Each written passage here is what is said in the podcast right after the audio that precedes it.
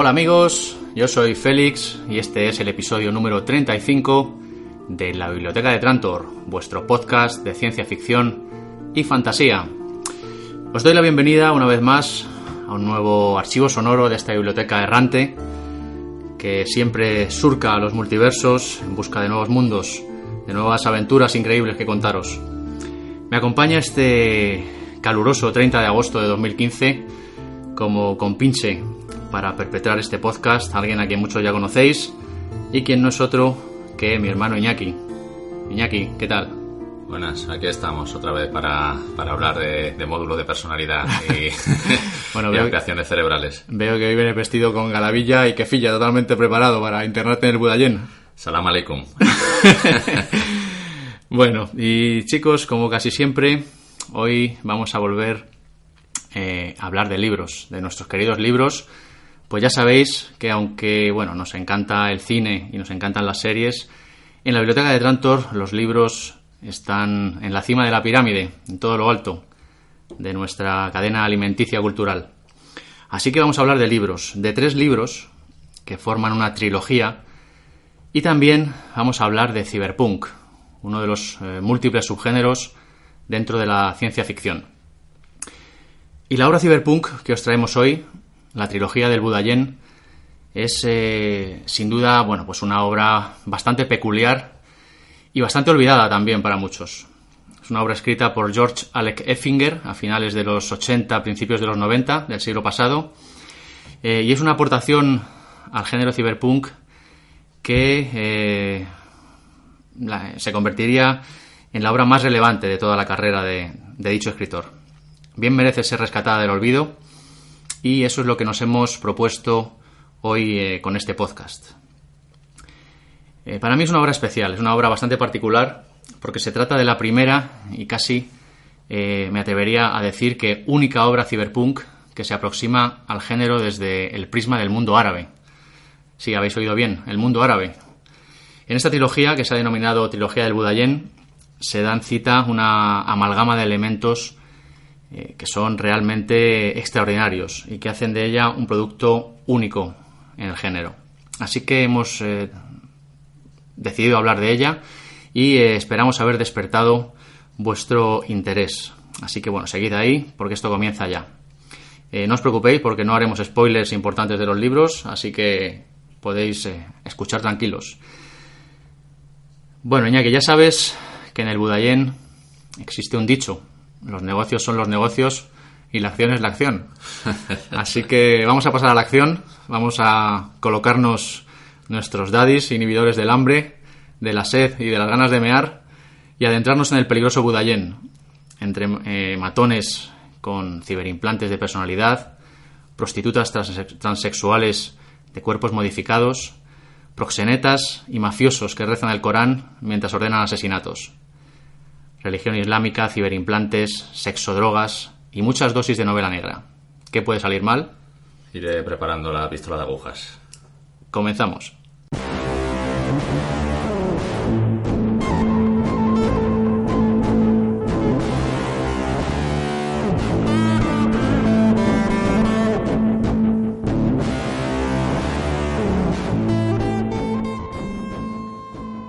El Budayén, los bajos fondos de una ciudad árabe anónima. Está construido al lado del cementerio quien se interna en sus callejones lo hace consciente del peligro que corre.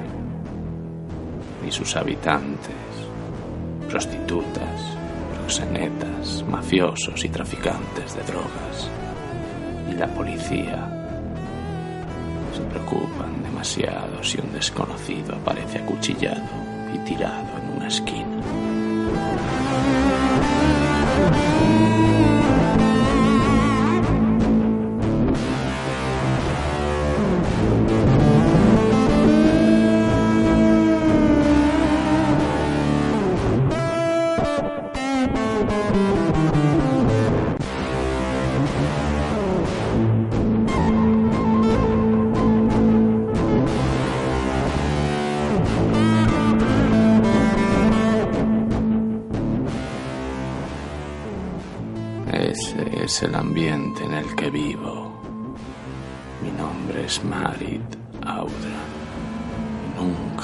Necesitado modificar mi cerebro ni llevar armas.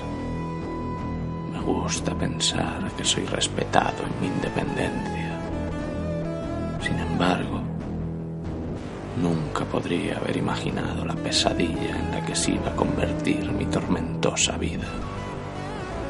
Después de que un extranjero muriera asesinado por un tipo conectado a un módulo de James Bond.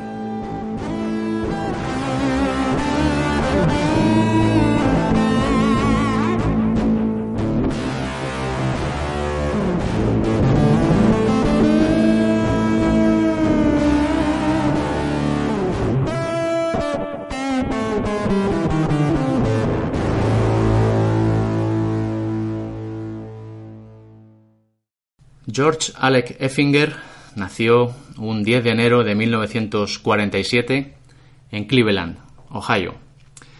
Eh, fue al comienzo de la década de los 70 del siglo pasado cuando comenzó a publicar sus primeros relatos cortos, algunos de ellos bajo seudónimo, y en el año 1972 su primera novela, titulada What Entropy Means to Me, que fue nominada a los premios Nebula el título viene a significar más o menos, para los que no controléis mucho el idioma de Shakespeare, lo que la entropía significa para mí.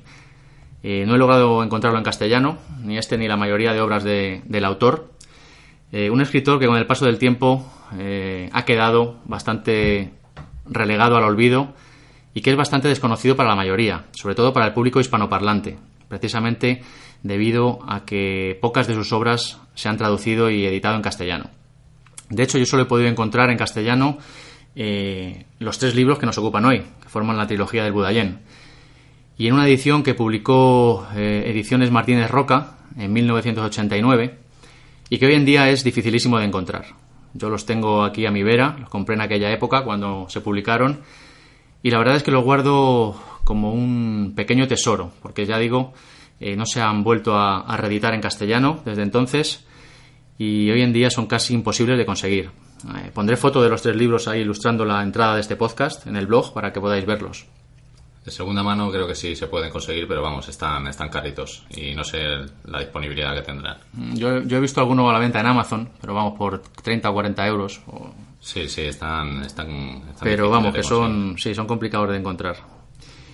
Eh, pero bueno, no son todo malas noticias, amigos. Afortunadamente, esta edición española de la trilogía del Budayén sí que se puede encontrar en la red en formato ebook. Así que bueno, si alguno de vosotros tiene interés y quiere más información al respecto, ya conocéis mi Twitter. la edición española de estos tres libros que tengo en las manos es, como digo, de la editorial Martínez Roca, con traducción de Teresa Camprodón, ilustraciones de portada de Luis Rollo, de las cuales hablaremos luego, pues tienen incluso anécdota incluida, y eh, son una edición que está patrocinada por Alejo Cuervo, que a algunos os sonará de la editorial Gigamés, que, tanta notoriedad está teniendo en los últimos tiempos por su edición en castellano de la saga de Canción de Hielo y Fuego, de George R. R. Martin. No sé si Alejo Cuervo escuchará esto algún día, pero desde este modesto podcast, Alejo, te instamos a una reedición en castellano por parte de, de Gigamés de esta magnífica eh, trilogía del Budayén de George Alec Effinger. Bien sabes que es una joyita del cyberpunk y que merece ser, bueno, pues rescatada del olvido y dada a conocer a todos esos ávidos lectores hispanoparlantes de ciencia ficción. Nosotros con este podcast estamos poniendo ya nuestro granito de arena para que así sea. Eh, bueno, seguimos con George Alec Effinger, que fue eh, realmente un gran cultivador del relato corto. De hecho, en sus novelas siempre se quedó eh, a las puertas de los grandes premios del género y fue únicamente con un relato corto del año 1988 titulado El gato de Schrödinger cuando consiguió eh, simultáneamente los premios Nebula, Hugo y Sturgeon Memorial de aquel año. Un año antes, en el 87, había publicado eh, When Gravity Falls, que es el primer, el primer libro de la trilogía del Budayén, traducido a castellano Cuando falla la gravedad, y eh, donde empieza a contarnos bueno, por las aventuras de Mark Daudran, que es, eh, que es el protagonista de, de, estas novelas. Afortunadamente, este y los siguientes libros se publicaron en castellano en el 89. Esta novela quedó finalista a los premios Hugo en el 88, con muy pocos votos por debajo de la novela ganadora de aquel año. Eh, en el 89 se publicaría en lengua inglesa A Fire in the Sun, que volvería a quedar finalista a los premios Hugo del año 90 y que llegaría a España en el 91, con el título de Un fuego en el sol, que es la segunda novela de la trilogía. Y luego esta se cierra con The Exile Kiss, publicada en el 91 en lengua inglesa y en lengua castellana simultáneamente. Aquí se tituló El beso del exilio. Luego también habría que, hacer mención de, un videojuego que, desarrolló entre la primera y la segunda novela. El propio Effinger fue, fue uno de los, de los autores del guion, entonces pues continúa la historia de Mari después del final de la primera novela y bueno, pues es un poco así estilo role-playing game mezclado con, con puzzles y aventura más, más tipo aventura gráfica. Se llama Circuits Edge y bueno, es del año... A ver, lo tengo por aquí, del 90. Del 90, saldría para PC, imagino, ¿no? Ya sí, para PC, exactamente. Habría, bueno, pues como tiene cierta continuidad con los libros, pues habría que, mencionarlo un poco dentro de, la trilogía, vamos. Incluso decir que Effinger eh, comenzó a escribir un cuarto libro de la serie del Budayen. Eh, no había pensado en una trilogía, sino que, se propuso ampliar mucho más eh, el universo que había creado para las aventuras de Mary Daudran. este cuarto libro se iba a titular Word of Night, Palabra de Noche, pero bueno, trágicamente Effinger falleció antes de terminar de escribirlo. Su última mujer, también escritora de ciencia ficción, Barbara Hamley, publicó a título póstumo una antología que se llamó Budayen Nights, las noches del Budayen, en el año 2003, un año después de, la muerte de Effinger, eh, que es una recopilación de historias cortas eh, escritas por Effinger y ambientadas en el Budayen. En esta antología eh, se incluyen los dos primeros capítulos de este cuarto libro inconcluso, que pretendía cerrar la serie del Budayen, además de otros relatos cortos y el comienzo de otro libro más que Effinger comenzó a escribir, también en el mismo universo, y que se iba a titular The Plastic Pasha, el Pasha de plástico. Este libro iba a tratar sobre el hermano menor de Mary Daudran, que fue bueno, vendido por su madre durante su infancia. Libros eh, ambos, bueno, pues que quedaron ahí eh, siempre inconclusos debido, bueno, pues a la tortuosa vida y a la muerte prematura de, de Effinger. Ahora contaremos eh, su periplo. Sí, todos, todos estos relatos pues están, están ambientados en, mm. este universo del Budayen, ¿no? Mm. Que, tuvo que abandonar durante cierto tiempo por, por estos... Sí, ahora contaremos lo que le pasó a este hombre. Eh, yo la verdad es que he sido incapaz de encontrar en castellano esta antología de historias cortas sobre creo que, creo que no se ha llegado a traducir todavía. Solo está en inglés en formato ebook, además, porque los ejemplares en papel se agotaron hace, hace años. O sea, para, para que veáis lo complicado que es leer a este, a este escritor eh, y, el ostracismo ¿no? que, le, que le ha caído encima durante muchos años. ¿no? Eh, aparte de sus novelas y relatos de ciencia ficción, Effinger también escribió algunos scripts para programas de televisión, sobre todo para la versión televisiva del Planeta de los Simios, así como algunos cómics de terror para Marvel.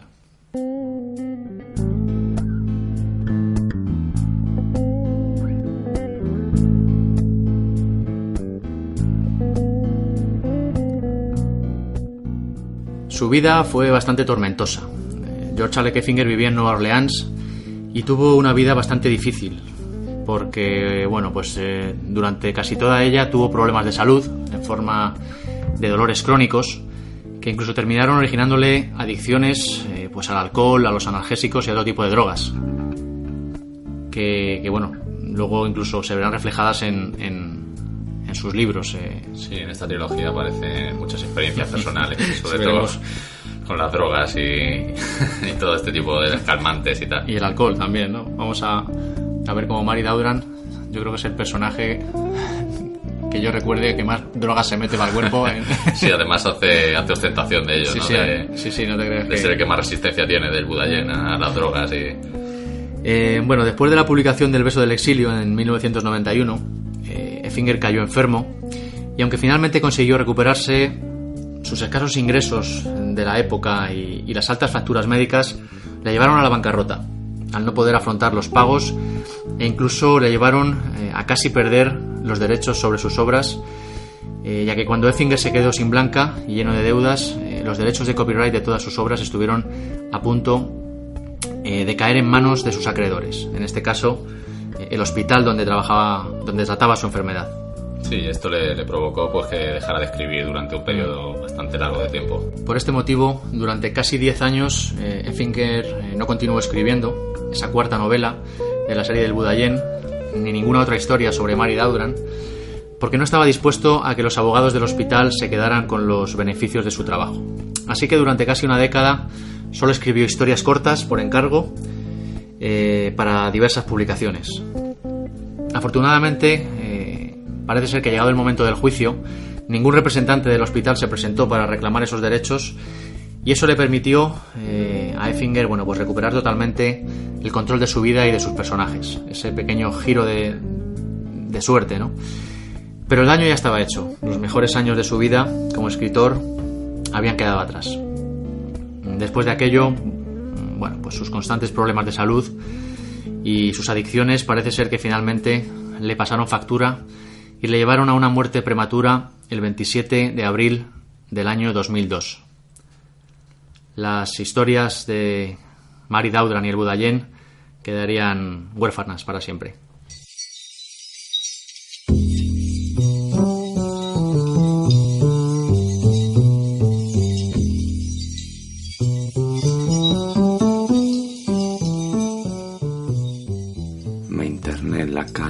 lluviosa noche, aspirando una profunda bocanada de la dulce fragancia de algún árbol en flor.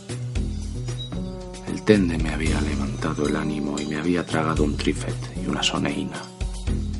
Estaría bien cuando pusiera mis pies en el nido de ratas de esa falsa geisa de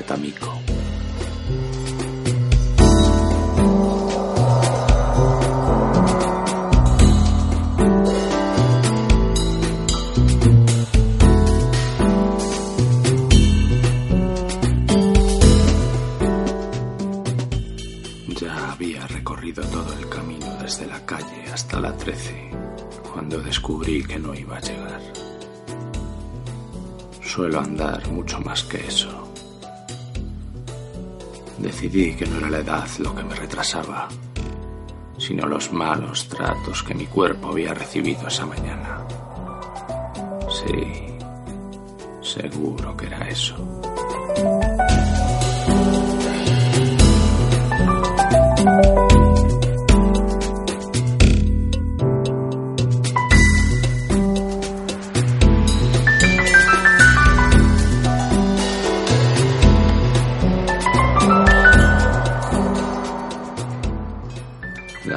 De la madrugada y de la ventana de Tamiko salía música de coto. Llamé a su puerta hasta que la mano empezó a dolerme. Por el sonido de la música, por su estado de drogadicción, no podía oírme. Traté de forzar la puerta y comprobé que estaba abierta. Subí la escalera despacio y con sigilo Casi todos los que me rodean en el Budayen tienen alguna modificación. Módulos de personalidad y potenciadores conectados en el interior de sus cerebros, que les proporcionan habilidades, talento y entradas de información. O, como en el caso del Modi de Dulce Pilar, una personalidad nueva por completo.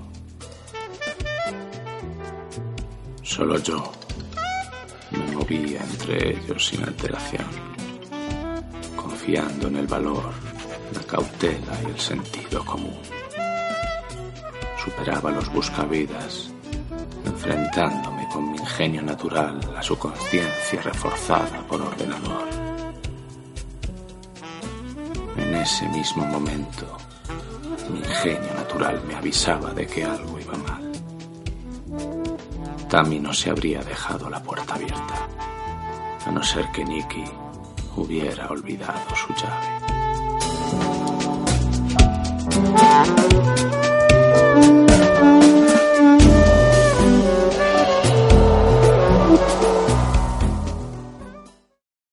Y antes de meternos de lleno, Iñaki, si te parece, con, la trilogía de, de Budayen, vamos a, hablar un poquito así por encima del, del género cyberpunk, eh, bueno, en inglés sería cyberpunk, pero nosotros vamos a españolizarlo.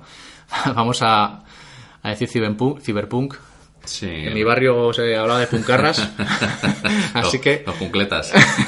así que sea ciberpunk, que no nos echen la bronca los puristas luego. y los bilingües.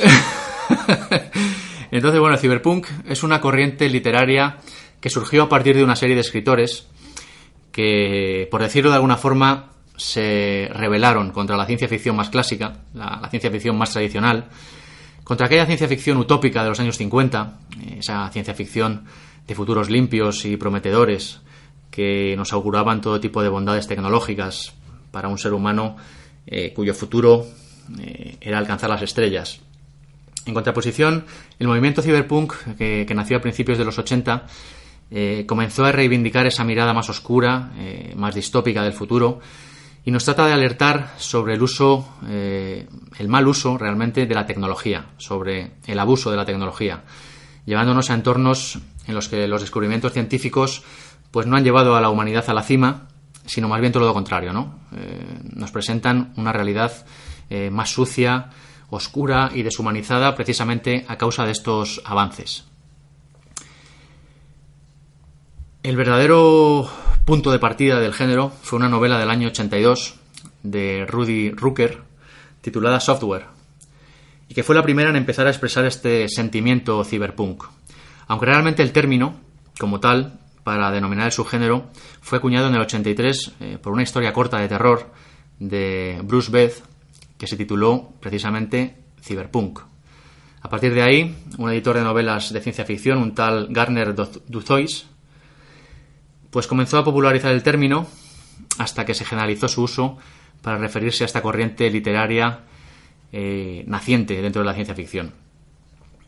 En cualquier caso, eh, el espaldarazo definitivo del cyberpunk llegaría realmente en el 84, con la aparición de la novela Neuromante de, William, William Gibson. Gibson, sí. Y que bueno, fue sin lugar a dudas pues el virus cultural definitivo que contagió el cyberpunk al, al panorama literario de aquella década de los 80 y que popularizaría pues términos como hacker o como ciberespacio. O Matrix, ¿no? O Matriz. sí, lo, lo gracioso es que William Gibson eh, realmente no tenía ni idea de informática, ni de ordenadores, ni de realidades virtuales. Sí, luego hoy en día pues se ve un poquito también en la obra, se aprecia eso. Neuromante, ya por hablar brevemente de ella, es la primera novela que ganó en el mismo año el premio Nebula, el premio Hugo y el premio Philip K. Dick. Y es sin lugar a dudas, bueno, pues la novela más importante de su género cyberpunk y una novela pues que tiene un sitio eh, asegurado en lo más alto de la historia de la ciencia ficción.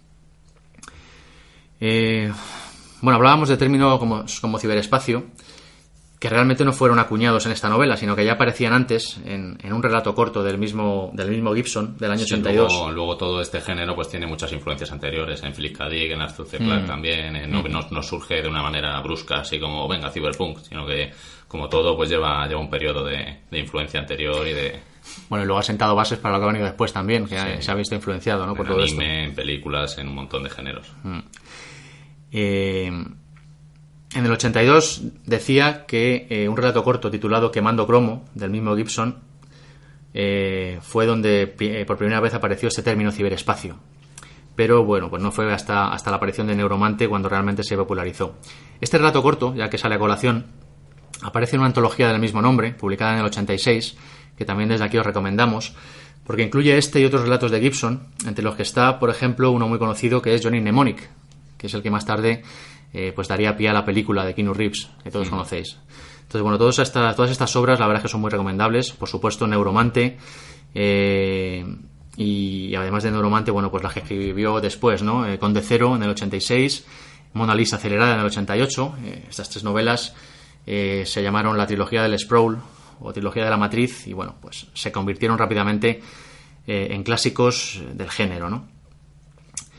En el cyberpunk, bueno, pues eh, tenemos una especie de visión postmoderna de esta ciencia ficción clásica, ¿no? Se mezclan muchos elementos, la distopía, eh, las altas tecnologías, mezcladas con estilos de vida marginales, así como muchas dosis de novela negra, de las cuales, bueno, pues toma prestados también muchos elementos este tipo de, novelas, ¿no?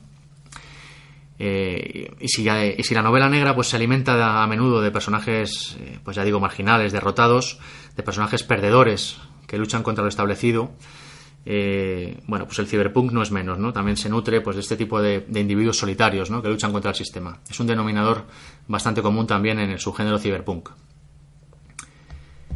Eh, y bueno, pues esto, esto es un poco. Si quieres hablar algo de las influencias o. Sí, bueno, luego decir pues que de- a raíz de este cyberpunk luego han surgido otros géneros también muy relacionados, como es el steampunk, ¿no? El steampunk, que es pues con una base de, de basado en el siglo XIX, ¿no? Una base tecnológica basada en el, en el vapor y en, Sí, luego tenemos el dieselpunk también. es el punk, el biopunk también, ¿no? Que las modificaciones en vez de ser eh, mecánicas, como si dijéramos, o electrónicas, pues son biológicas, ¿no? Mediante modificaciones genéticas o han surgido un montón de, de subgéneros, como si dijéramos, a- de muchas la mano de este ciberpunk.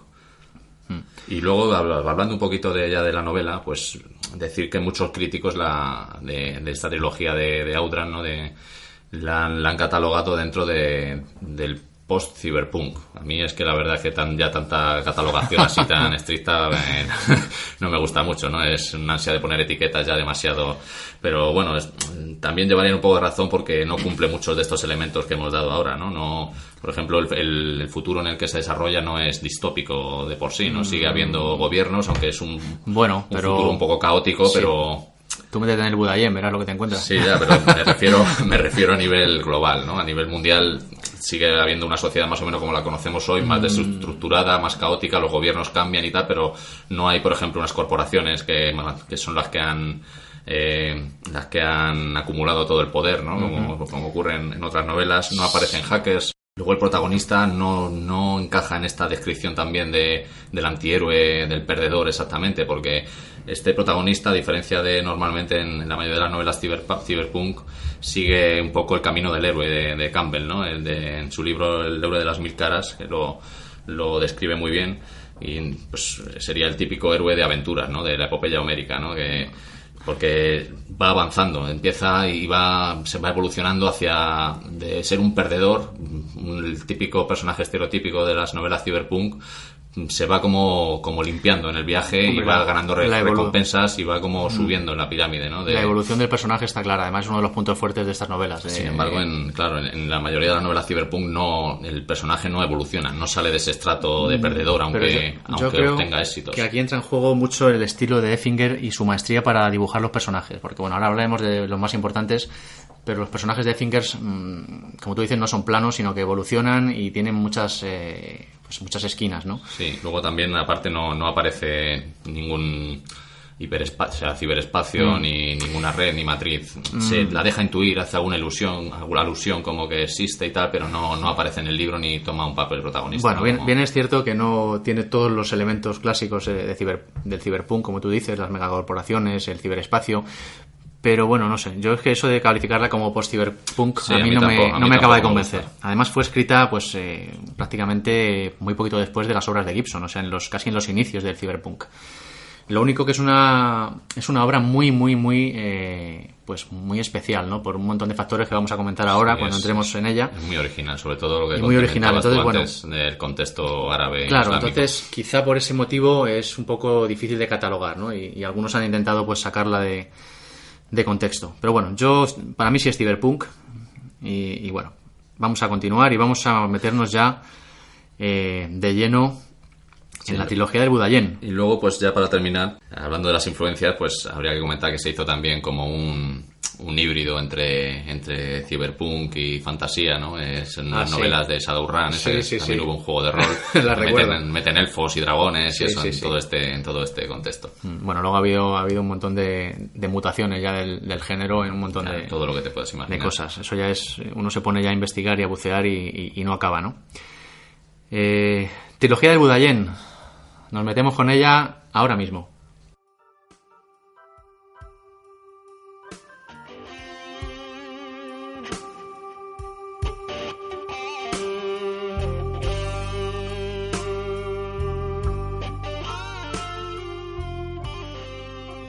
Dos manzanas al norte de la puerta este del Budayen, en dirección a la mezquita Simal, encontré a Bill.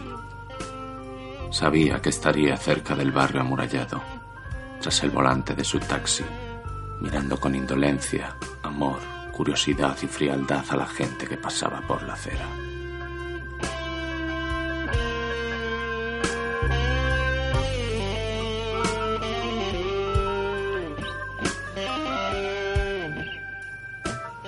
Bill era casi de mi talla, aunque más musculoso. Tenía los brazos llenos de tatuajes verde azulados tan viejos que se habían semiborrado y estaban confusos. Nunca supe lo que una vez representaron. Hacía años que no se cortaba el cabello o la barba color arena. Muchos años. Parecía un patriarca hebreo. La parte de su piel expuesta al sol mientras conducía por la ciudad se veía quemada, de un rojo intenso, como un cangrejo olvidado en un frasco. En su rostro rojizo los azules ojos brillaban con una intensidad enfermiza que siempre me obligaba a apartar la mirada.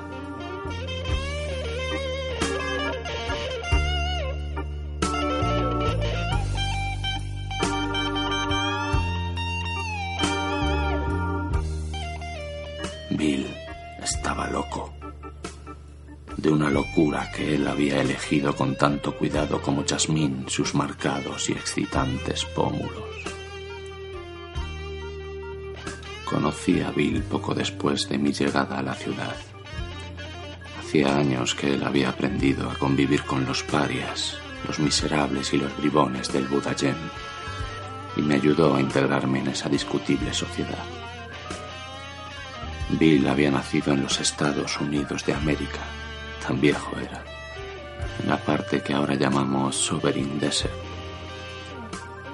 cuando la Unión estadounidense se fraccionó en varias recelosas naciones balcanizadas, Bill dio la espalda a su lugar de nacimiento para siempre.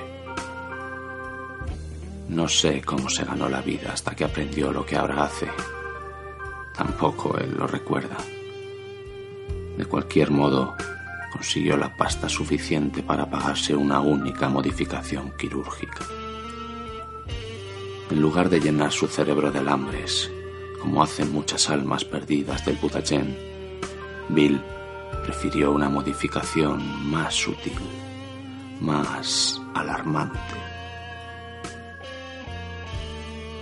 Le extirparon uno de sus pulmones y se lo reemplazaron por una enorme glándula artificial que segrega a perpetuidad cierta cantidad de una droga psicodélica de la cuarta generación en su flujo sanguíneo.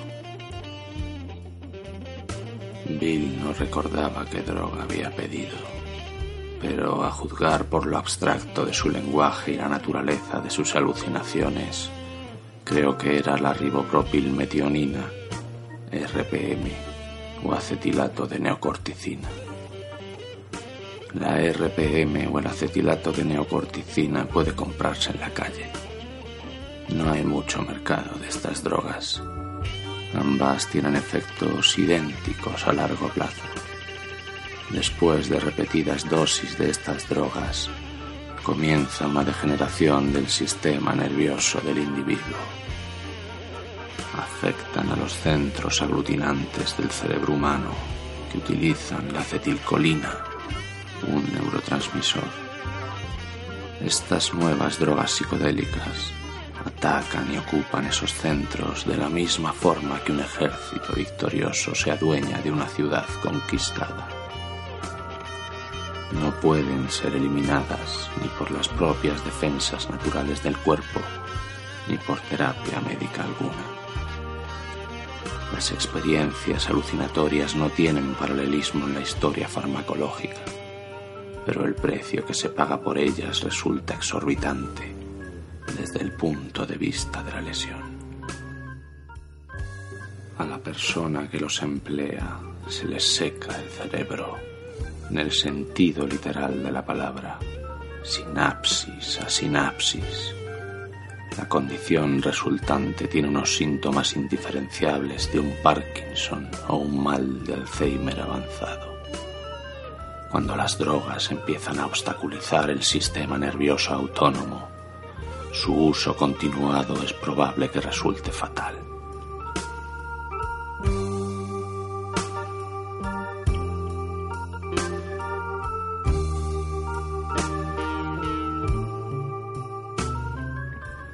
Bill no había alcanzado todavía ese estado.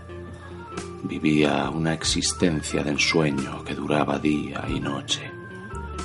Algunas veces recuerdo cómo es cuando tomo una droga psicodélica menos peligrosa y me invade el temor a no bajar jamás. Una ilusión común que empleas para torturarte a ti mismo.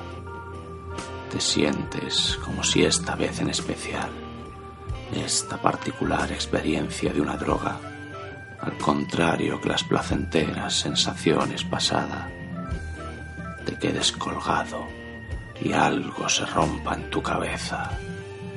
Tiemblas, aterrorizado, mientras te prometes a ti mismo que nunca volverás a tomar otra píldora de esas y te enfrentas a las embestidas de tus sueños más negros.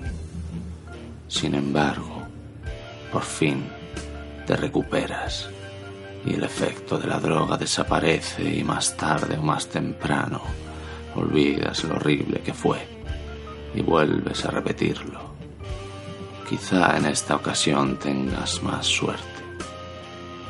Quizá no.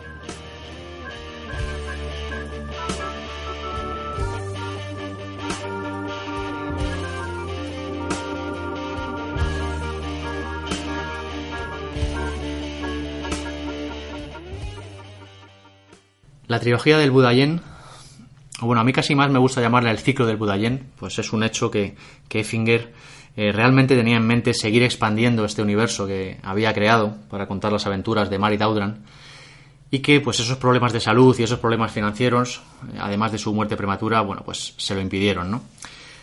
Así que hoy hablaremos del ciclo del Budayen, esta serie de novelas cyberpunk muy especiales y que fueron escritas en los primeros años del movimiento literario, justo después de que William Gibson estableciera las bases del género con Neuromante. Eh, las novelas de Effinger son, a mi entender, unas novelas muy especiales.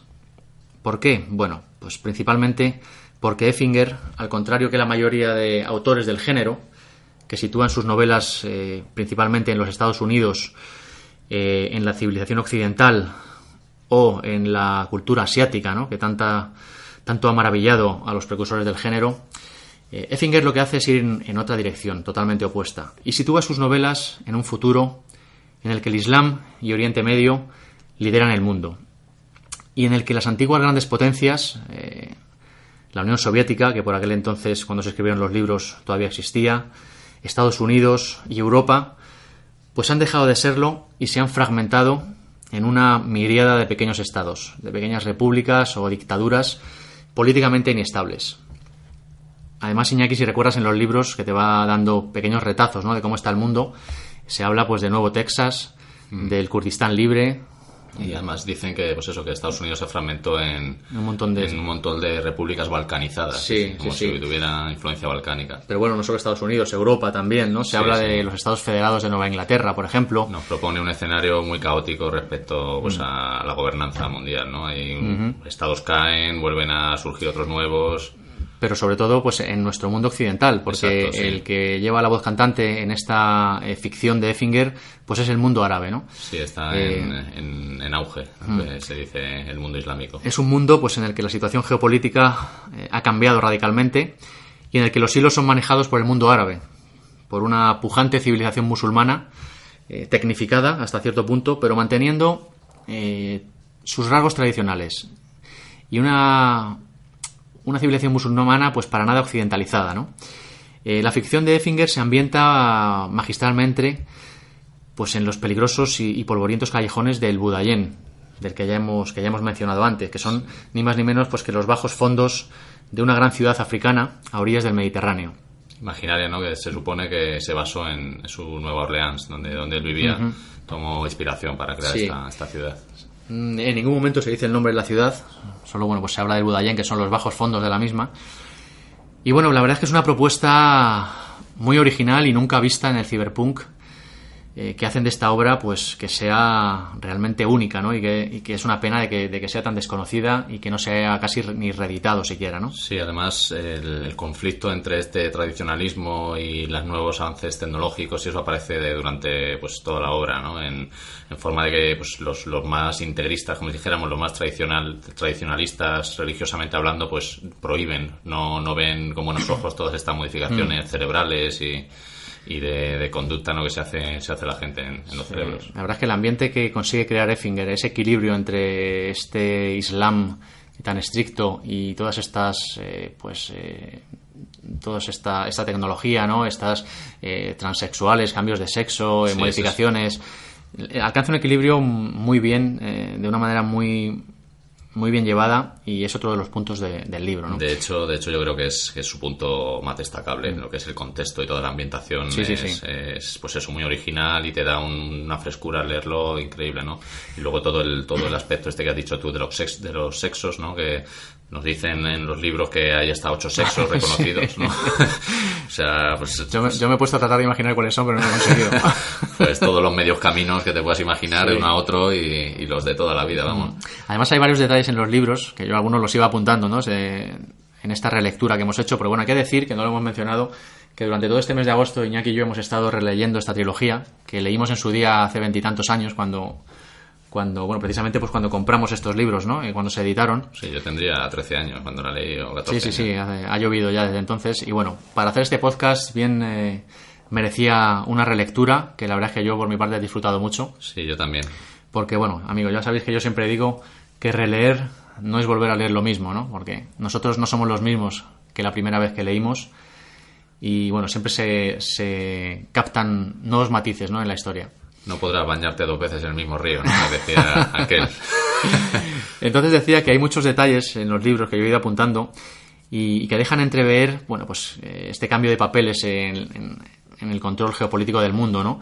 A mí me llama mucho la atención, por ejemplo, que la mano de obra barata, ahora somos los occidentales sirviendo en los países árabes. Ahí, en algún momento eh, de los libros, Marid entra en una tienda de souvenirs eh, donde los productos, al mirar la etiqueta, pone fabricado en la reserva occidental o fabricado en el Panamá ocupado. O sea, en vez de made in China o. el, tendero es un americano, que hay luego un taxista también es americano. Luego aparece también en una casa una doncella valenciana, por ejemplo, que es la que limpia la casa. Entonces, bueno, pues eso, esos, eh, esos pinceladas nos van dejando entrever qué tipo de mundo eh, y los cambios que ha habido en este siglo XXII, porque tampoco lo hemos dicho, esta ficción se desarrolla en el siglo XXII eh, en, esta, en este mundo que imagina Effinger, ¿vale? Eh, y leyendo estos libros eh, vivimos, como hemos comentado, una alucinante combinación de religión islámica, novela negra y alta tecnología. Un cóctel que realmente es explosivo y que Effinger sabe manejar muy bien, creando un ambiente realmente creíble y utilizando con maestría pues todos estos ingredientes, ¿no?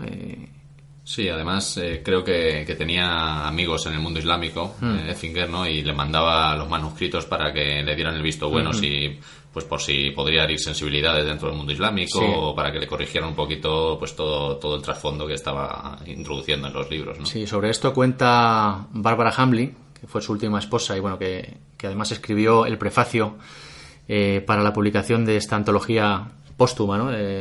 Noches del Budayén que se publicó tras la muerte de Effinger, eh, cuenta Barbara Hamley que Effinger eh, pues, logró crear esta magistral ambientación para sus novelas eh, investigando a fondo y durante mucho tiempo la cultura y la forma de ser musulmana. Y de estas investigaciones, luego, como tú dices, mandaba partes de, sus escritos a, pues a gente de la comunidad musulmana para que bueno, pues temiendo un poco también que como esta gente es muy estricta, ¿no? Con, la religión y tal, pues tampoco quería él salirse mucho del tiesto, ¿no? Sí, eso se nota, se nota bastante en, mm. los libros, ¿no? Esta la teoría está del iceberg, de que aunque solo se vea la punta, tienes que tener bien atado todo. Sí, sí, sí, se nota, ¿verdad? Y la recompensa de todo este esfuerzo fue, bueno, pues una, una saga de novelas muy bien delineadas y que sumergen al lector en un mundo árabe futurista eh, totalmente creíble, en el que vivimos junto a nuestro protagonista pues ese delicado equilibrio ¿no? esa, entre esa rigidez de la fe islámica y esos excesos de la alta tecnología, eh, las drogas y el sexo. ¿no?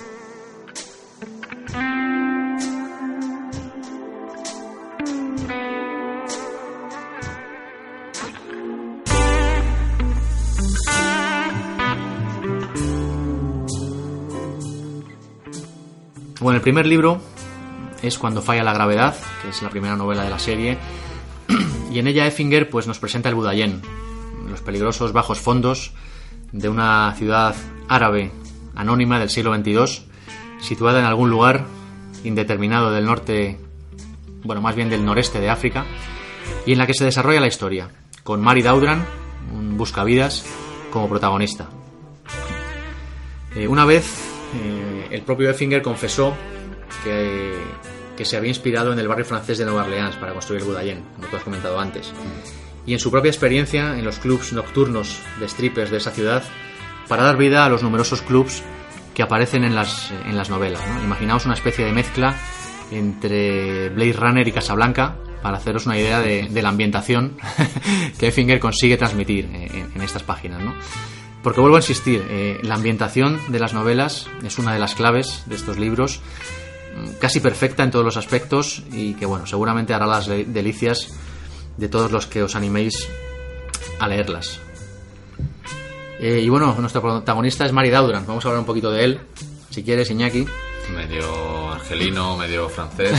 sí, la verdad es que sus orígenes no están claros porque habla de un padre europeo, la madre sí, un argelina. francés o... Eh, pero bueno, luego se van desvelando ahí cosas de su vida también. Bereber, que... Dicen, dicen varios, varios orígenes ahí mezclados, ¿no? Entonces, bueno, él es el protagonista de este ciclo del Budayén, un tipo orgulloso de ganarse la vida de manera independiente, de no haberse modificado el cerebro y que consume alcohol y sobre todo drogas en cantidades industriales. sí, no, no se corta. Eh, es fruto de una infancia difícil y tormentosa, con una madre prostituta que, que vendió a su hermano pequeño. Eh, y bueno, yo creo que, por lo menos al principio, es el protagonista, es un protagonista de manual de novela negra. Como tú dices, luego evoluciona mucho a lo largo de los libros. Eh, y bueno, Maris ha conseguido algo que muy pocos creen, creen posible en el Budayén, que es mantener su independencia dentro del, eh, digamos, complejo entramado de poderes ¿no? que reina en estos bajos fondos. Vive a su aire, eh, vendiendo de sí mismo solo y únicamente pues las partes que él quiere vender en cada momento. Y sin dar cuentas a nadie. en Efectivamente. Y se enorgullece pues de ser un tipo de fiar para sus amigos, ¿no? Nunca ha necesitado llevar armas y siempre ha rechazado pues modificarse el cerebro para enchufarse modis y enchufarse daddies. Sí, habría que hablar un poquito. Sí, ahora después entraremos en detalles sobre, sobre lo que es esto. Y bueno, pues se enorgullece de todo esto. Eh, es un personaje eh, real- realmente que a veces incluso parece un tanto ingenuo, un tanto perdido, pero que en todo momento pues consigue que el lector empatice con él, ¿no? Eh, La narración en primera persona, además, que hace Effinger en estos libros, eh, como una especie de voz en off tan típica de la novela negra, eh, la verdad es que nos deja al descubierto incluso su alma en todo momento, ¿no? Nos muestra, eh, nos muestra cómo Maris se ve a sí mismo mientras narra sus aventuras y, Y cómo ve el mundo que le rodea. el mundo que le rodea y, y, los ve- personajes. y vemos página, sí, o sea, nos descubre su alma realmente, ¿no? Y casi vemos página a página, pues como Maris se, incluso se da a sí mismo el beneficio de la duda, ¿no? Ante la adversidad, pues igual realmente que hacemos casi todos, ¿no? O, o todos, ¿no? En la vida real. Mm. De esta forma, bueno, pues Effinger consigue que el lector pues se intrigue totalmente y se identifique con este protagonista casi sin paliativos, ¿no? Es un personaje además en conflicto constante, siempre en lucha interna, ¿no? Entre esa lealtad a sus amigos eh, y otro tipo de lealtades que no vamos a, a desvelar para no hacer grandes spoilers, entre esa convicción de ser libre y, y, bueno, y de no deber nada a nadie y lo que tiene que hacer en cada momento, ¿no? Y luego está el tema de las drogas también. Las drogas que están omnipresentes durante toda la, la obra. Como decíamos, yo creo que es el personaje de novela que, que más drogas se mete por página que yo haya conocido nunca. Bueno, alguno hay por ahí también. Pero además vamos, es que es sin complejos totalmente, ¿no? Eh, Sí, sí, no, y, y aparte hace apología de las drogas, ¿no? Muchas veces Mm. las alaba como diciendo, pues eso, que, que es maravilloso, que... y- Los trifets, las soneínas. Además, es lo que tú dices, se jacta de ello y anima al lector a hacer lo mismo, ¿no? Tema de las drogas, el alcohol, el sexo, están tratados, la verdad, que por Effinger con una naturalidad y, y una falta de tapujos y de complejos que el lector agradece y que añade a estos libros, bueno, pues otro punto más de exotismo también, ¿no? Sí, además las descripciones que hace de los colocones y eso se ve que, que las ha experimentado, si no con, con esas drogas, con otras muy parecidas, de, de efectos similares. Bueno, ¿no? es lo que decíamos, ¿no? El tío se volvió adicto debido a sus dolencias. Sí, sobre todo a los calmantes y a, y a los tranquilizantes y al alcohol también, claro. Y bueno, luego está esa evolución mm, sustancial que sufre Mary Daudran a lo largo de los tres libros, ¿no? Eh, que tú mencionabas antes. Eh, pues el Mary Daudran del primer libro, que conocemos en Cuando falla la gravedad, eh, casi nada tiene que ver ya con el, con el Mary Daudran del, del beso del exilio, ¿no? Ya ha evolucionado y ha cambiado muchísimo. Sí. Un personaje peculiar, Mary Daudran, muy rico en matices. eh, pero no solo él, ¿no? Si quieres pasamos ahora un poquito a hablar de los personajes, los más importantes que aparecen, porque Sí, hay un elenco bastante, bastante variopinto. yo diría que una de las habilidades de Finger es, es este manejo de los personajes y esta creación de personajes que tiene, ¿no? Personajes ricos, con multitud de dobleces, muy vivos, Muy originales también. originales y, y con alma, ¿no?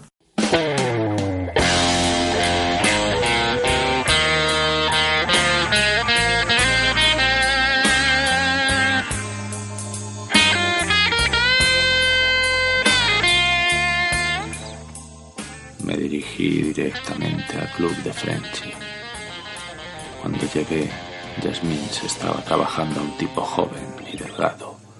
Llevaba unos pantalones bombacho blancos atados a los tobillos y un abrigo de sport gris con 15 años.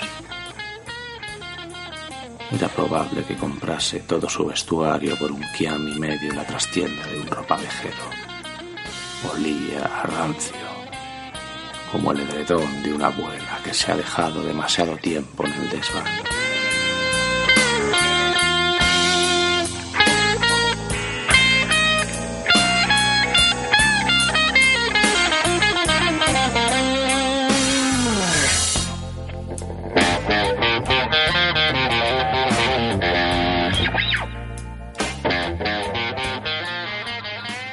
Chica del escenario era una transexual llamada Blanca. Frenchy seguía la política de no contratar travestidos. Las chicas y los travestidos que se habían operado del todo se llevaban bien con él. Pero las que permanecían indecisas, sin elegir uno u otro estado, le hacían sentir como si pudieran quedarse en medio de alguna otra importante transacción y no quería sentirse responsable. Cuando entrabas en el club de Frenchy sabía que no ibas a encontrar a nadie con una polla más grande que la tuya, a no ser la del mismo Frenchy o la de otro cliente. Y al saber esta horrible verdad, no podías maldecir a nadie más que a ti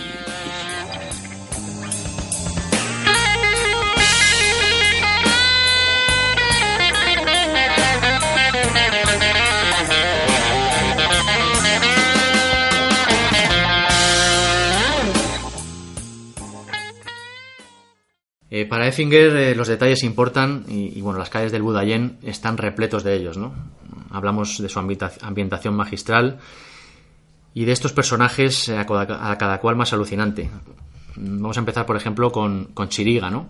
Que es La dueña de- del club de Chiri. el club de Chiri, uno, uno de los múltiples clubs que, que iluminan la noche del Budayén, que es una refugiada africana caníbal, ¿no? Sí, de eso- dientes afilados.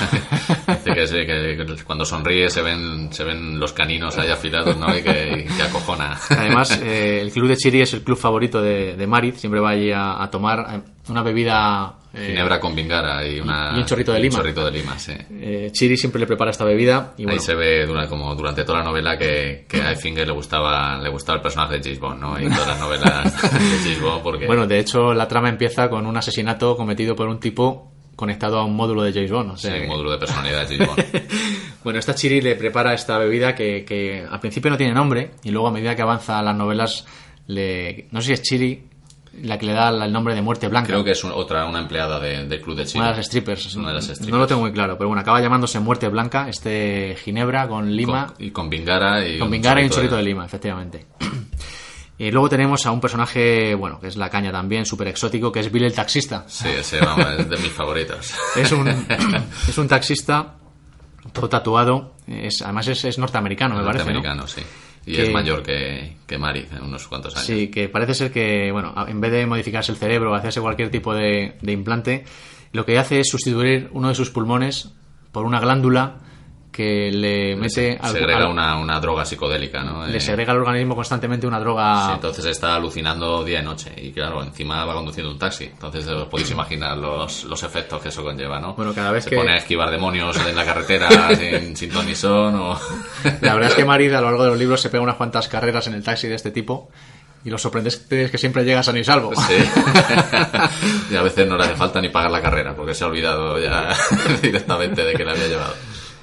Eh, bueno, luego tenemos, por ejemplo, a Laila también, ¿no? La vendedora, la vendedora de modis piratas, También un personaje estupendo. en la tienda de Laila, que además es eh, una, una tía que nunca lleva puesta la misma personalidad dos veces. Sí. Tiene una tienda repleta de modis, eh, algunos legales, pero sobre todo piratas, y ahí, bueno, allí se puede encontrar de todo, ¿no?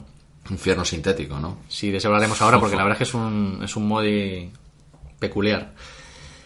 Luego tenemos, por ejemplo, a Yasmín, ¿no? Que es eh, la stripper transexual modificada amante de Marid.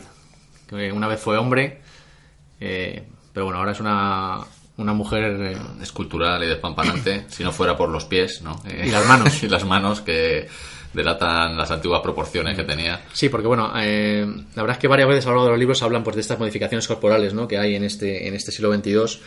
Eh, cambios de sexo, todos los que podáis imaginar.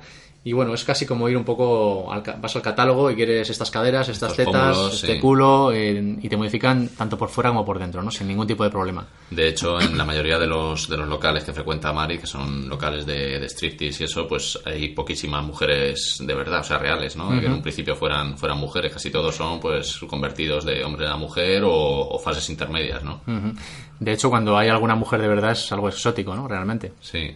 O luego también hay cambios de sexo al contrario, de mujeres a hombres. De, hombres a mujeres, sí. Digo, de hombres a mujeres. Sí, sí. Hay, hay varios de los personajes, por No, ejemplo. de hombres a mujeres, de mujeres a hombres. Sí, hay de- todo lo que te puedas imaginar. De hecho, de hecho, uno de los amigos. Nicky, del- el- uno de los, de los principales personajes del primer libro, es, es- está modificado. Es un, es un hombre cambiado a mujer.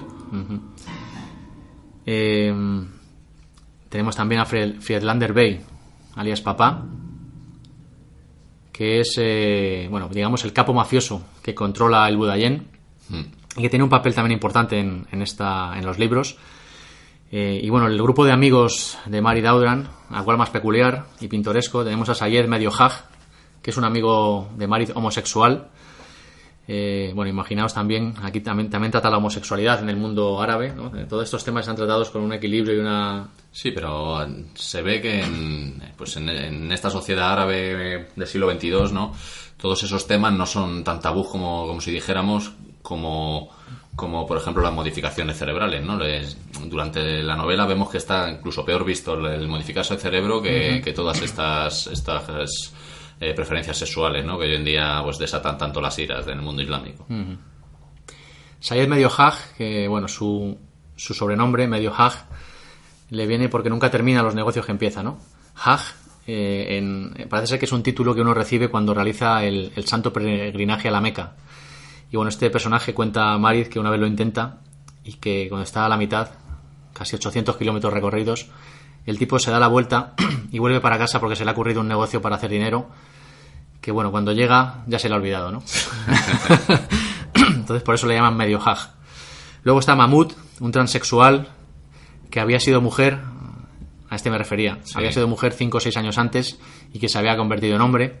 Y está Jax, un marroquí cristiano, heterosexual, que bueno, se siente un poco superior a los demás porque su sangre es tres cuartas parte europea, parece ser, ¿no? Sí, eh, lo está recalcando cada dos por tres. Y bueno, eh, estos personajes y muchos más pues pueblan eh, los callejones del Budayén y enriquecen aún más, si cabe, pues toda la historia de, de Effinger, ¿no? Parece que se han metido aquí con el gong. Está siendo un poco accidentado el podcast de este. Bueno, hace viento, está ba- bailando un toldo por ahí, a vez en cuando, de vez en cuando golpea. Pero bueno, seguimos, chicos. Eh, bueno, todo esto contribuye a crear un ambiente único. Y aparte de los personajes, yo diría que otro de los grandes protagonistas eh, silenciosos de las novelas, y que casi me atrevería a decir que son personajes en sí mismos, son los clubs noctur- nocturnos del Budayén, de los que hemos hablado, ¿no? Clubs eh, repletos de strippers, de prostitutas de sexos indeterminados. Eh, bueno, están el club de Chiri, el club de Frenchy y bueno, unos cuantos más, ¿no? Eh, que Effinger pues, nos describe de tal manera que uno casi le parece estar eh, acodado a la barra, ¿no? Bebiendo junto a Mary Daudran allí. Sí, la verdad es que las atmósferas las, las describe muy bien. Todo esto pues contribuye a crear un ambiente muy muy único eh, que casi es una especie de, de, pues, de vecindario, ¿no? Que el lector eh, acaba siendo capaz de imaginar y de reconocer en todo momento y del cual bueno pues casi termina eh, formando parte, ¿no? A medida que pasa las páginas de los libros.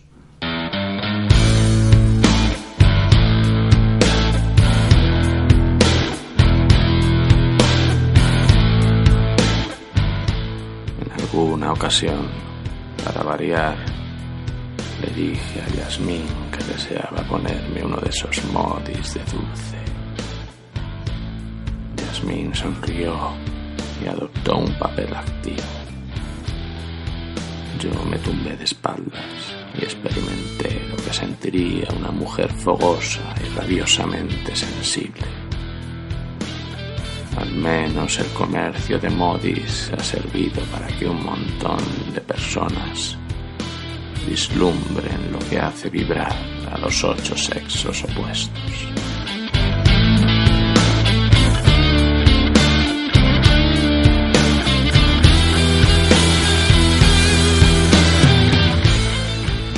Cuando terminamos de follar, me dejé el modi de Dulce Pilar enchufado. La bajada de Dulce Pilar era tan fenomenal como sus orgasmos. Sin el modi, me habría dado la vuelta y echado a dormir. Con él, me acurruqué junto a Yasmín. Cerré los ojos y me invadió un bienestar físico y emocional, solo comparable a un buen pico de morfina. Al estado en que te deja la morfina después de vomitar, me refiero.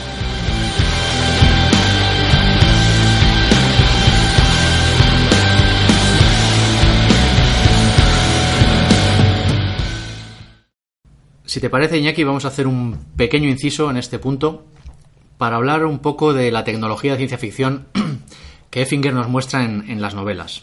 Alta tecnología, yo diría que tirada al barro y, y, manchada ¿no? por la perversión en la que el ser humano suele convertir casi todo. Eh, por encima de todo, tenemos que mencionar primero los modis y los daddies, que son bueno, módulos que se, se enchufan, digamos, al cerebro unos implantes corímbicos uh -huh. ¿no? que se ponen la gente pues, en, la parte trasera del cráneo. Sí, y... Bueno, para eso antes hay que haberse operado y haberse puesto los implantes. Claro, esos, ¿no? Y tienes ahí como una especie de enchufes ahí en la parte de atrás. Como si fueran cartuchos de, eso es. de... Entonces, bueno, en la parte de atrás de la cabeza pues tienes esos conectores donde se meten los modis y los daddies que proporcionan a su portador pues bueno, interesantes cualidades, ¿no? Los modis eh, vienen a ser eh, una especie de módulos de personalidad que dotan a su portador, a su portador pues de personalidades eh, tanto de personajes ficticios como no tan ficticios. ¿no? Hay un gran mercado de modis, tanto legal como ilegal, eh, y bueno, en el mercado pirata se pueden encontrar verdaderas aberraciones incluso, ¿no? Como los módulos de personalidad de asesinos en serie sí, o, o, módulos de esto de infierno sintético que decías tú antes, ¿no? Sí, son... esos son los más, son de enfermos terminales, ¿no? Es lo que, lo que vive un enfermo terminal, los dolores y todo de gente pues que se los enchufa para, pues para experimentar eso, ese sufrimiento y ese masoquismo, ¿no? Exactamente. De hecho hay un personaje en, en los libros que hace eso, ¿no? De, sí. Por eso, por eso los nombra, ¿no? Pone ahí modi de cánceres terminales, ahí ya, bueno, bueno. Muy fuerte, la verdad es que es un poco fuerte el asunto. Eh, luego, entonces, pues, los hay, pues eso, que te sirven desde pues, para convertirte en médico hasta pues para ganar cualquier cualquier habilidad, ¿no? De, uh -huh. Sí, hombre, te pones un modi de, de un detective y... Y, y, ganas pues la personalidad de ese detective. Son, a veces son programadas, están hechas por programadores que han intentado reproducir esa personalidad mm. y a veces pues son, son reales, ¿no? Grabadas desde una de persona personas. real y, y, luego pues para que lo utilice otra persona. Uh -huh. Bueno, de hecho estas de infierno sintético pues son grabadas de, de enfermos reales, ¿no? Que, sí, convalecientes. Que convalecientes luego... que transmiten a, esa, a, ese cartucho pues todos sus dolores y todas sus experiencias, ¿no? Estos hay que decir que son ilegales. Estos no, no se pueden conseguir fácilmente. Y luego tenemos los daddies, que son módulos potenciadores capaces, bueno, pues de implantar instantáneamente conocimientos a su portador, ¿no? Por ejemplo, hay daddies de idiomas, tú te enchufas un daddy de alemán y, y al instante hablas ale alemán mientras lo lleves puesto, ¿no? Sí, o de inglés o... Eh, conocimientos religiosos, de leyes, bueno, hay un sinfín también de, de este tipo. Y luego eh, hay unos daddies especiales eh, bueno, que solo que muy pocos eh, los llevan porque son experimentales, que aparecen en los libros, eh, que son para inhibir, por ejemplo, el dolor, el hambre, la sed o el miedo, ¿no? Entonces te pones uno de esos daddies y... y- Y bloqueas completamente esas sensaciones en tu cuerpo. ¿no? efectivamente. Entonces, bueno, esto te da unas potenciaciones importantes a la hora de... Sí, luego hay otros, eh, por ejemplo, el Daddy de, el, el de Rex, ¿no? Eh, Ah, sí, el de malas pulgas. Malas pulgas, pero tiene un, un Ese, amiguete ese lo, de lleva, Madrid. lo lleva Sayed medio hack puesto. Sí, y le, pues le hace pues como si fuera un, un matón, ¿no? Un le, da, le da le da una personalidad de echado pa'lante, de resuelve todo por la trocha, ¿no?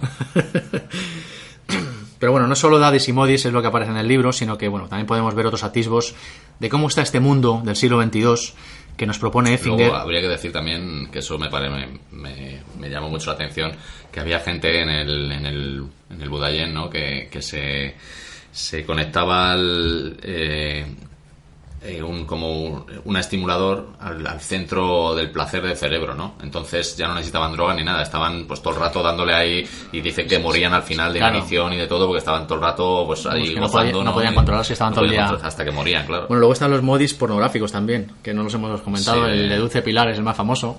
Eh, módulo de personalidad de, pues, de actrices y actores porno, ¿no? Y la gente se los pone pues para, para irse a la cama con su pareja y, y experimentar lo que experimentan estos, estos actores y estas actrices, ¿no? Bueno, un amplio mundo de posibilidades cerebrales. Y bueno, como decía, bueno, pues hay más atisbos de tecnología, ¿no? Y de, de tecnología de ciencia ficción en, en este mundo que Effinger propone, tecnológicamente hablando, y que se van mencionando en las novelas, ¿no? Mencionan en algún momento una base lunar, que existe también. Eh, los vuelos, o sea, lo- los viajes eh, se hacen en vuelos suborbitales, no en aviones eh, convencionales. Sí, que tardan Tardan- poco tiempo claro, en salen antes. grandes distancias. Efectivamente. Y, y podemos ver cómo los teléfonos móviles son habituales, ¿no? Aunque, la- bueno, la forma de imaginarlos que tuvo Effinger a finales de los 80, cuando escribió estos libros, pues bueno, realmente dista mucho de la realidad de los smartphones que conocemos hoy en día, ¿no? Pero sí que sale... Los lleva en el cinturón siempre, sí, Mari, tú no. y los usan meramente para, Para hablar. hacer llamadas telefónicas. Pero bueno, ahí están. En el tema médico, que ya hemos mencionado algo, bueno, pues también se aprecia en los libros cómo ha avanzado esto una barbaridad, ¿no? Desde los cambios de sexo de los transexuales, eh, modificaciones casi totales, ¿no? De corporales por dentro y por fuera, sin ningún tipo de, de problemas, Y- hasta los ojos, ¿no? Y alargamiento de la longevidad también. De Sí, bueno, hay- Hay, hay individuos en los libros que tienen 200 años casi, ¿no? Eh, Debido pues, a que tienen dinero para trasplantarse y para, para prolongar su vida. El tema de los ojos llama la atención porque en un momento del libro comentan que, que casi no se ve a nadie con gafas, ¿no? En este mundo del futuro. Claro, porque por ojos ponerse, ponerse muy- ojos, sí, ponerse ojos nuevos además es relativamente barato, dicen. ¿no? Entonces, bueno, cuando aparece un tío con gafas, pues es algo, que- Es algo pintoresco. sí. pintoresco, ¿no? Luego, pues claro, a, raíz de eso que dices, aparecen pues una buena cantidad de armas también en, en estos... Ah, las armas, las armas, en esta olvidado las armas, y, es verdad. y, pues claro las, las armas como las conocemos hoy en día las, las armas de proyectiles pues están casi en desuso existen pero pero hay o sea se usan muy poco porque dejan rastros no Mm. Son muy ruidosas y son muy ruidosas y muy escandalosas en- Hace mucho destrozo también. se utilizan pues pistolas de agujas o pistolas eléctricas no que no dejan rastros eh, pues para a la hora de, de- de resolver los crímenes o Mm, Sí, sí, sí. Me había olvidado las armas, es verdad. Pero bueno, también aparecen algunas armas de proyectiles Sí, en los una, libros. Walter, una Walter PPK ¿no?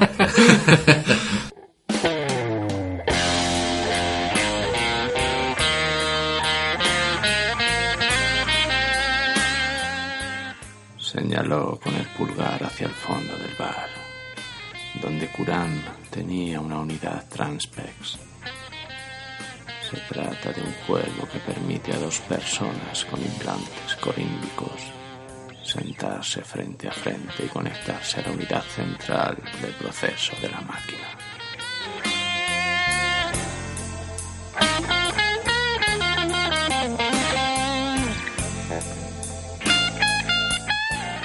El primer jugador imagina un escenario fantástico con todo lujo de detalles se convierte en un entorno totalmente realista para el segundo jugador, que puntúa según lo bien que se adapte o sobreviva. A su vez, el segundo jugador hace lo mismo con el primero. Es un juego estupendo para apostar. Al principio me asustaba bastante, porque mientras juegas te olvidas de que solo es un juego. parece absolutamente real.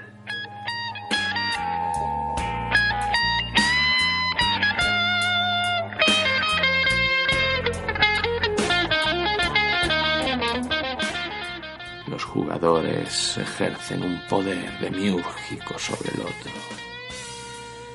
El modelo de Kurán parecía una versión antigua cuyos dispositivos de seguridad podían ser evitados por un mecánico ingenioso.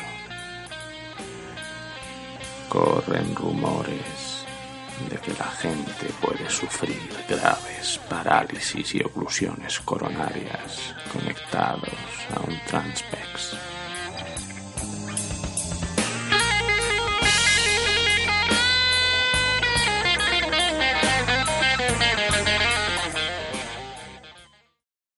Ciberpunk es un género que bebe mucho de, la novela negra. Eh, y bueno, esta saga de Effinger no iba a ser menos y es también muy deudora pues, de, esta novela negra, ¿no? encontrándonos pues, con el antihéroe eh, típico como personaje principal, un tipo de los bajos fondos, marginal, en constante conflicto interno y bueno, pues que transita por un camino bastante gris y que a veces incluso se torna negro, ¿no? matón barribajero, pues que se verá envuelto en una serie de acontecimientos que, bueno, pues que lo atraparán en, en una espiral de la que no sabe o, o quizá no quiere escapar, ¿no? Sí, además el, el leitmotiv ¿no? por el que, que empiezan todas estas novelas pues son crímenes directamente, ¿no? Son unos Mm. Asesinatos que tendrá que resolver, entonces Mm, pues es el, sí. el típico de novela negra. Ahí pues están los misteriosos crímenes que comentas, que habrá que resolver, hay drogas, hay strippers, policías corruptos, delincuencia y bueno, todo ello Palizas. y todo esto, bueno, pues eh, aderezado, que aquí viene la gran peculiaridad, pues entre constantes llamadas a la oración en el nombre de Alá, ¿no? la verdad es que es, es bastante pintoresco. La trama, bueno, la trama es otro de los eh, factores de la novela y quizá sea la parte Más flojilla, más flojilla, seguro. ¿no? Sí. Sí, efectivamente. No termina de ser redonda. No es mala, pero no termina de ser redonda. Sobre ¿no? todo en los desenlaces de los... Sí, es que algunas veces... eh, Un poquito de Deus Ex Máquina y... Claro, y parece que hay demasiadas situaciones que son resueltas, bueno, casi por la mera buena suerte, ¿no? Del protagonista y Sí, demasiados cabos sueltos porque Tampoco terminan... las explica demasiado bien. Sí, muchas a veces el azar, ¿no? También resuelve las Te cosas. quedan ahí un poquitillo...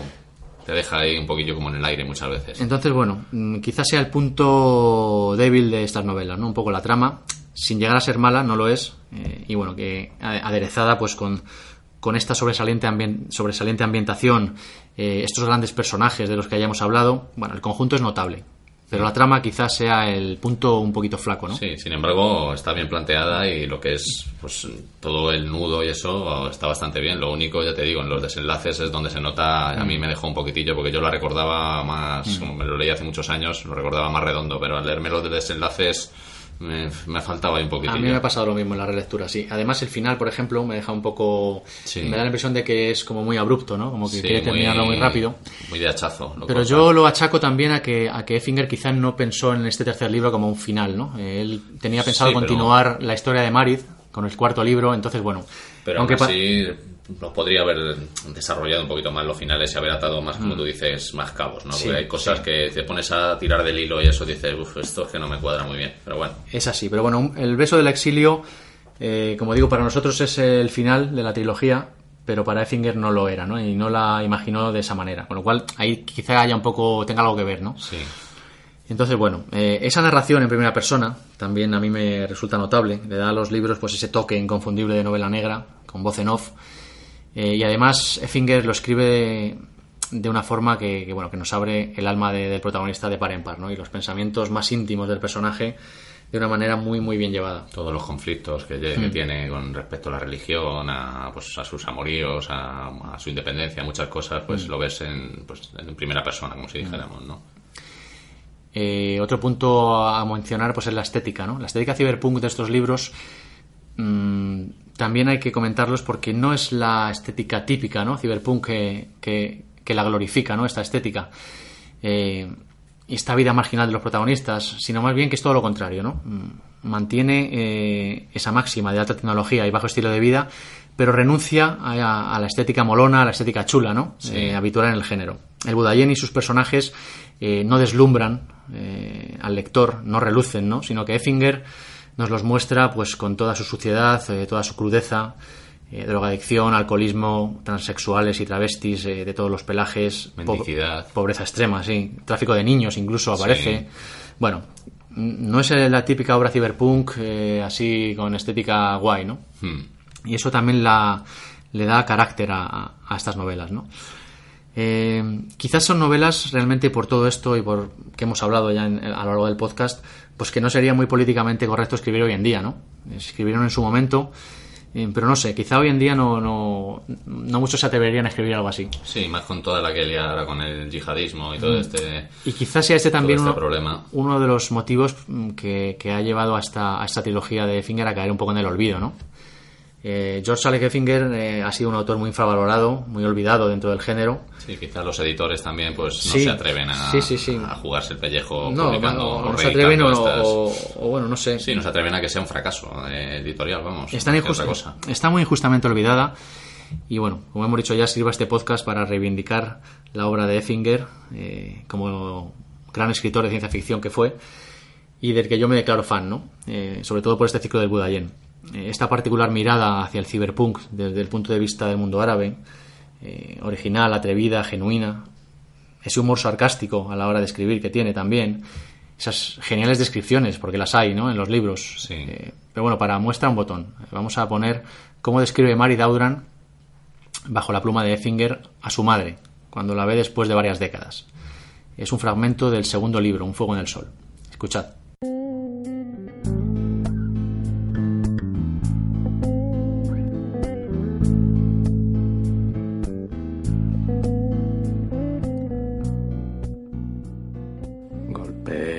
Puerta. No hubo respuesta. Esperé unos segundos y volví a llamar más fuerte. Esta vez oí el crujido de un somier y a alguien que arrastraba los pies despacio hacia la puerta. Esta se abrió. Ángel Monroe me miró de arriba abajo, tratando a duras penas de enfocar su visión.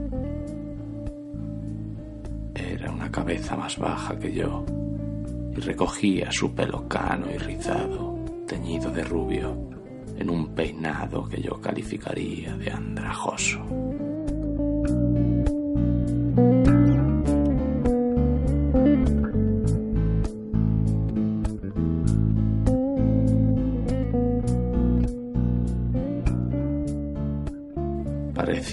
Como si nadie hubiera dedicado atención a las raíces negras desde el cumpleaños del profeta.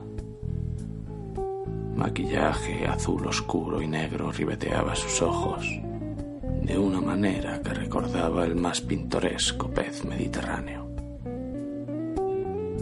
Se había aplicado colorete generosamente, pero no en los lugares adecuados de modo que no resultaba perdidamente sexy, sino febrilmente enferma. Su lápiz de labios, por razones que solo Alá y Ángel Monroe conocían, era de color carne, como si primero hubiera comprado los labios y se hubiera olvidado de ponerlos en la nevera mientras compraba el resto de su cara.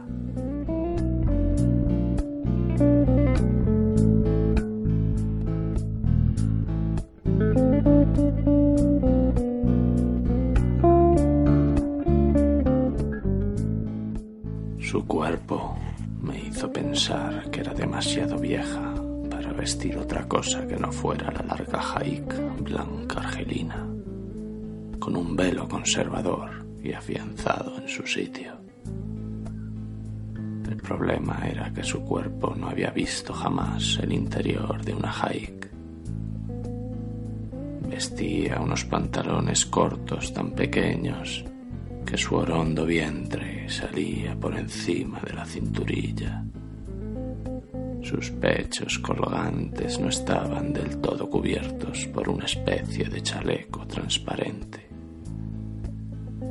Estaba seguro de que si se sentaba en una silla, podría esconder la gema más valiosa del mundo en su ombligo y sería completamente invisible.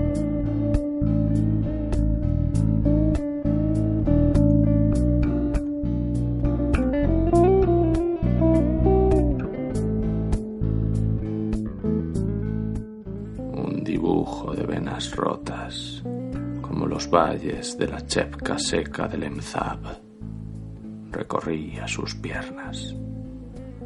Calzaba sus anchos pies planos con unas zapatillas andrajosas cuyos restos de aterciopelados lazos rosa colgaban desatados.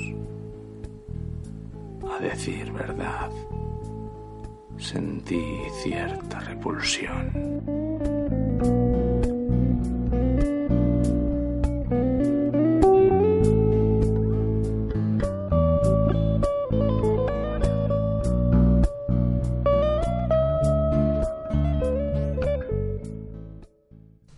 Bueno, totalmente genial.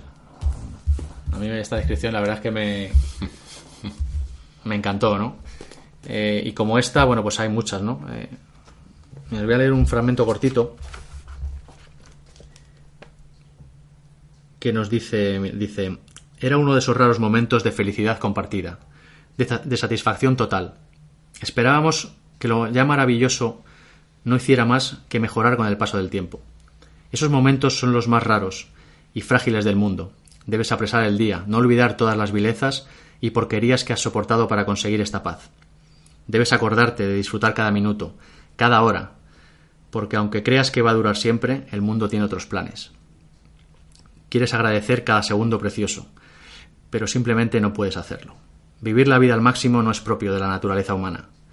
¿No habéis notado que cantidades de dolor y alegría iguales no parecen tener la misma duración? El dolor se prolonga hasta que te preguntas si la vida volverá a ser soportable de nuevo. Sin embargo, el placer, una vez alcanza su culminación, se agosta con más rapidez que una gardenia pisoteada, y tu memoria busca la dulce fragancia en vano. Bueno, Bueno, la verdad es que, bueno, pues como perditas como esta está el libro plagado, ¿no? A mí sí. me encantan las descripciones que, que hace Effinger, ¿no?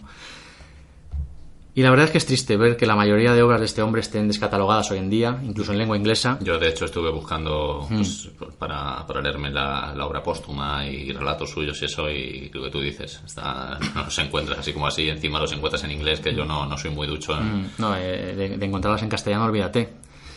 Eh, entonces, bueno, desde aquí instamos, si alguien nos escucha, con capacidad para reeditar estas obras o editarlas no editadas en castellano, pues nada, que se Si anime. no, habrá que esperar, no sé cuántos son, 70 años, ¿no? Para que sean de dominio, de dominio público, poder hacerlo nosotros.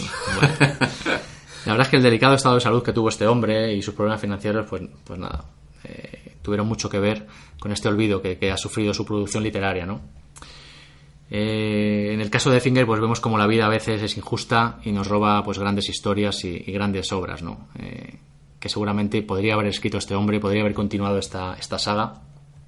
Y yo apostaría, como comentábamos, pues que, que parte de este ostracismo sobre la obra de Effinger pues tiene mucho que ver tanto con la etiqueta de cyberpunk en el mundo árabe de las novelas como con bueno pues esta costumbre ¿no? de, de creerse de la civilización occidental pues de creerse el ombligo del mundo y despreciar pues otras culturas ¿no? en, en, la, en- tanto en crítica como en, los editores eh, estadounidenses más bien ¿no? que son los que no han vuelto a reeditar casi estos, estos libros y ese trato que tiene de temas como la droga, el sexo sin, sin cortapisas, bueno, pues quizá también haya influido en, en esa desatención a estas obras por parte de, de algunos, ¿no? Sí, la verdad es que en, en esos años, los 80, 90, habría otro, había otro rasero, ¿no? Para medir este tipo de, de, de comportamientos y de acciones en, en las obras, tanto visuales como escritas, porque todos hemos crecido con, pues, con películas como Robocop o películas que, que la ves hoy en día y, vamos, eh, las asociaciones de padres pues se podrían echar las manos a la cabeza si las sacan hoy en día, ¿no? Joder, yo estuve, estuve revisionando Robocop hace poco, precisamente, y, y si te das cuenta de que, que son películas que hoy día no se podrían hacer. Son, hay películas de los 80 que son brutales, que O sea, las sacan ves, hoy en día. ves ¿eh? el remake que se hizo de Robocop y es que, es, es que vamos, Sí, sí. bueno, mejor, no, mejor no sigo porque... bueno, y, y ya resumiendo, no vamos a alargarnos mucho más, eh, porque tampoco queremos hacer spoilers. El segundo libro es Un fuego en el sol, para mí el, quizá el mejor de los tres. Y el tercero, El beso del exilio, que como decimos es el, el que cierra el ciclo, eh, no porque Effinger lo quisiera así, sino porque no pudo continuar y quizás sea un poquito el más flojo de los tres, ¿no? Eh, con ese final eh, que hemos comentado demasiado abrupto y poco madurado, ¿no? Sí. Eh, y que bueno, quizás sea por este motivo, porque Finger no lo concibió como un libro para cerrar una saga, sino que pensó continuar la historia de Magic Duran y no pudo, ¿no? Lo cierto es que los títulos de estas novelas pueden ser además susceptibles de llevar a engaño, ¿no? no uno lee los títulos y a lo mejor se espera otra cosa, ¿no? La mayoría están cogidos de, de canciones, ¿no? De, de Bob Dylan. Sí, pero todo. que puedes esperar cosas que no son, ¿no? Porque Sí. Leyendo esta- estos libros no esperéis eh, naves espaciales, eh, armas de rayos, ni, ni caballeros del ciberespacio, ¿no? Cabalgando Lo que pasa es que luego por cuando, de alta tecnología. cuando buscas las canciones de las que procede y eso pues tienen un poco de sentido Sí. Mm. también respecto a lo que pasa en, en las novelas, ¿no?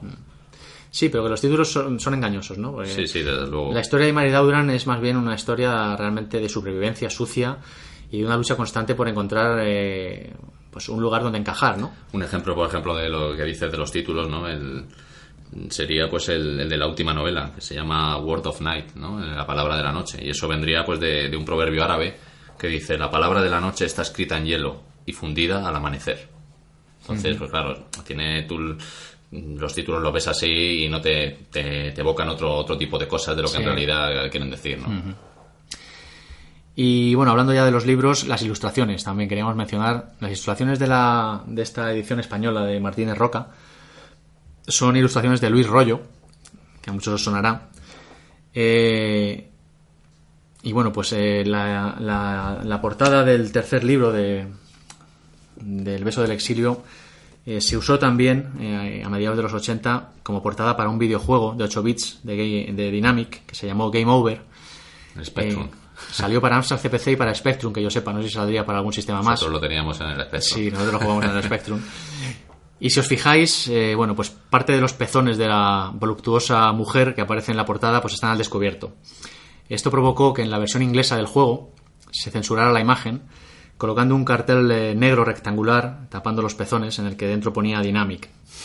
Entonces, bueno, la, Eso los, los americanos también es que siempre con el puritanismo. me Bueno, esto es- recuerdo- esto- esto era es una Inglaterra. anécdota, no viene mucho a ver, pero bueno, eh, recuerdo una anécdota también de las cartas de Magic que yo jugaba, que había un- un- una carta que se llamaba Living Wall, ¿no? El muro viviente, y era como, pues como un muro así con formas orgánicas, ¿no? Y pues algún, algún censor de, de Estados Unidos vio una teta en el muro ese y tuvieron que cambiar el- la ilustración, ¿no? Y así con todo. Sí, que no salgan tetas ni mujeres desnudas, pero bueno, luego Luego tiramos una Cabezas bomba, cortadas, una no hay bomba en problema. Hiroshima tranquilamente. Sí, sí, no, esto es la hipocresía de siempre. Y bueno, Iñaki, pues va- vamos a ir terminando ya. Eh, si quieres, hoy vamos a poner una promo Sí, eh, de un, de un podcast, eh, un podcast hermano, casi diría yo, que se llama Los Retronautas. Sí, cubren, cubren un poquito, pues, lo que es la, la ciencia ficción viejuna, ¿no? Como dicen ellos mismos. Son, es un podcast que he descubierto recientemente y ahora que vuelvo a tener tiempo para escuchar podcast y me ha gustado bastante, la verdad. Lo hacen dos caballeros decimonónicos, ¿no? De, monóculo, chistera y reloj de mano y hablan pues de manera distendida y, con un toques de humor de, pues, de ciencia ficción viejuna, ¿no? Que se han, se han auto- autoimpuesto eh, la barrera de, de hablar antes de la batalla de Yavin, ¿no? de, todo, de toda la ciencia ficción que tenga lugar antes. Y nada, pues, pues yo creo que es bastante recomendable. Así a- que- a veces pasan esa línea roja, ¿no? Sí, a veces la poquito. pasan un poquito, pero bueno, siempre es que, que sea estrictamente necesario, ¿no? Bueno, pues desde aquí les mandamos un saludo y os recomendamos a todos eh, escuchar Los Retronautas, un podcast bueno que también siente como nosotros pasión por la literatura de ciencia ficción y por la literatura más bien clásica también, ¿no? Dale una escucha porque merece la pena. Clitus, me aburro. ¿Qué diversión puedes ofrecerme hoy? ¿Qué, qué menú tenemos para hoy? ¡Atiende, filipino! Marcianos, Venusianos, mundos perdidos, máquinas del tiempo, campos magnéticos, rayos atómicos, rebeliones robóticas, invasiones alienígenas, catástrofes planetarias, científicos jugando a ser Dios, dimensiones paralelas, historias alternativas, utopías, distopías, teleportación, hibernación. la humanidad en peligro. Hay algo ahí fuera. Vigilad los cielos. No estamos solos. Amigos, todo esto y mucho más lo tendréis en Los Retronautas, el podcast de los clásicos de la ciencia ficción. Si has trascendido el nivel del friquismo, si eres un uber freak, Los Retronautas es tu podcast. Nos puedes encontrar en ebooks y en Facebook. Todos cuantos me escucháis en estos momentos, decidle a todos, vigilad el cielo. Y hasta aquí llega el podcast de hoy. Espero sinceramente pues que os haya gustado y que haya servido para descubriros a este autor y su obra más significativa. Pues uno de los objetivos de este podcast es reivindicarlo como uno de los pilares importantes del ciberpunk, a mi juicio bastante injustamente olvidado por crítica y público. Iñaki, parece que hemos salido airosos de nuestra visita al Budallén. Salimos enteros una vez más y viviremos para grabar otro podcast. Me quito el modi de Rex y, y ya podemos volver a nuestra vida normal. Bueno, gracias como siempre por acompañarme en esta pequeña aventura sonora. Gracias a ti por traerme aquí entre los muros de la biblioteca. Bueno amigos, y ya sabéis que este podcast eh, habita en el blog eh, www.labibliotecadetrantor.com en la entrada del blog de este podcast, bueno, pondré foto de los libros eh, en la edición castellana de Martínez Roca, de finales de los 80, para que los veáis y veáis las portadas y esas ilustraciones de Luis Rollo que hemos mencionado. Eh, esperamos también allí vuestros comentarios. ya sabéis que estamos también en iTunes y en iVoox. Y por supuesto en las redes sociales, en Twitter, en la cuenta arroba betrantor para el podcast, y nuestras cuentas personales, la de Iñaki arroba moniser, sustituyendo la primera O por un 0, y la mía arroba Maugan, sustituyendo la primera A por un 4. Eh, este podcast, bueno, también tiene página en Facebook, a la que os animo a apuntaros, y tenéis disponible el email en la biblioteca de Trantor, arroba gmail.com. Y bueno, aunque parezca a veces que estamos muertos, no os preocupéis que estamos de parranda. Bueno, hemos cumplido nuestra promesa de publicar en agosto, por los pelos, pero... Por lo menos de grabar, porque estamos, No, veremos espero- a ver si podemos publicar en agosto. Hoy es día 30, mañana es 31, espero publicar esto mañana. En la primera página de Cuando falla la gravedad, Effinger dedica una pequeña cita a la memoria de una tal Amber, que dice así, y existen aquellos a quienes nadie conmemora. Bueno, nunca sabremos quién es Amber, pero sí sabemos quién fue George Alec Effinger y también lo que escribió. Así que sirva este podcast como homenaje y reivindicación de su figura como escritor de ciencia ficción. Os espero en el próximo episodio. Hasta pronto.